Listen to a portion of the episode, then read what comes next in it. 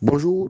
La floraison bien précoce de candidature à la prochaine élection présidentielle au Sénégal ne donne-t-elle pas raison au penseur maghrébin Mustafa Khellafi, définissant la politique, j'ouvre les guillemets, comme l'art de nous berner et d'abuser de notre crédulité comme dans une scène de somnambulisme, fait de citation. Question dont le café philothérapeutique du jour veut faire son affaire et qui a tout à voir, cette question-là, quant au fond, avec celle de savoir si tout le monde peut valablement prétendre à la magistrature suprême. Une réponse hardie serait bien entendu immédiatement affirmative, se fondant pour l'essentiel sur l'idée qu'en son principe, le système démocratique se veut inclusif et non exclusif parce que transcompétentiel, ce qui implique que les suffrages du plus grand nombre sont décisoires sans aucune exigence particulière de science ou de probité et que conséquemment l'exercice de la fonction présidentielle n'était l'apanage de personne en particulier. C'est bien sûr la perspective de tous les apologistes du système démocratique.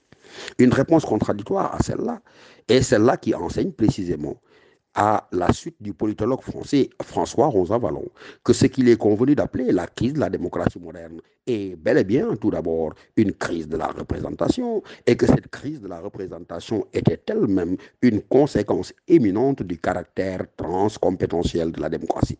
Pour dire que la fracture béante observable ici comme ailleurs entre gouvernants et gouvernés enseignait à suffisance que tout le monde n'est pas apte au maniement des affaires publiques et de surcroît à la direction de la cité, car la vraie politique serait inséparable de la science et de la bienséance. C'est déjà une perspective que nous avons ouverte ici en ce café de thérapeutique, qui est celle de Platon consacrant la démocratie, disait-il, la tyrannie de l'incompétence. La perspective également de Nietzsche pour qui la démocratie rime avec triomphe de la plèbe, mais surtout de l'impotence et de l'ignorance.